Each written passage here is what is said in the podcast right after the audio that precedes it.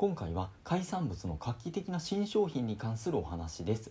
毎日新聞の記事でフレーバーオイスターっていうのが紹介させて紹介されていたので取り上げさせていただきます。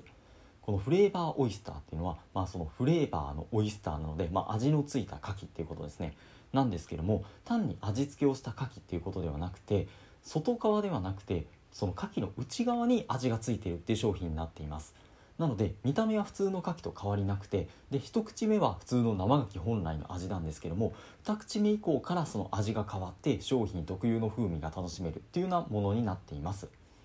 これどういうことかって言いますとこのフレーバーオイスターを作る時に、まあ、その普通の牡蠣に餌のプランクトンと一緒に香辛料とかの粉末を一緒に与えるんだそうです。でそれを牡蠣が取り込んでその状態で海水から水揚げをするとその体内に牡蠣の体内にその腸管内にそのなんか取り込んだままにして排出しないっていう牡蠣の性質があるんだそうですね。なのでその味のついたその香辛料とかの成分も牡蠣の中に取り込んだままになります。なので牡蠣の中だけ味がついた状態の、まあ、商品が完成するっていうことみたいです。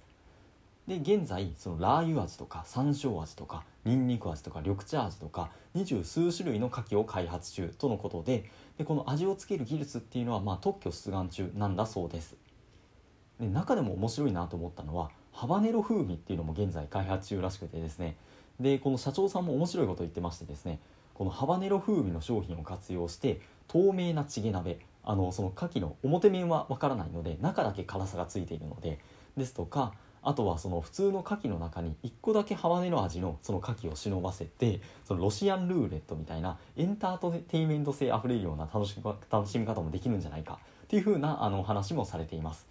確かにこれ面白いなと思いましてあのいっぱいこうシュークリームとかが出てくるとなんか1個だけ辛いんじゃ辛いのあるんじゃないかみたいな感じでちょっと身構えるじゃないですか。定番なので。まあでも牡蠣でまさかその中だけ辛い味付けがついてるやつがあるなんて夢にも思わないと思うのでまあ、そういったまあちょっといたずらっちゃあれなんですけども、まあ、ちょっとサプライズとかに使うのも面白いんじゃないかなっていうふうにも思いました。まあ、あのカバネロなんで悪用は元気なんですけども、まあ、それ以外にもまあいろんな種類の味のついた商品があるっていうことで、まあ、あの非常にユニークなあの商品だと思いますのででこのフレーバーオイスターは今年の秋の発売を目指しているとのことでまだ発売はしていないらしいんですけどももしご興味のある方いらっしゃいましたらこのフレーバーオイスターも今後注目されてみてはいかがでしょうか。以上です。ありがとうございました。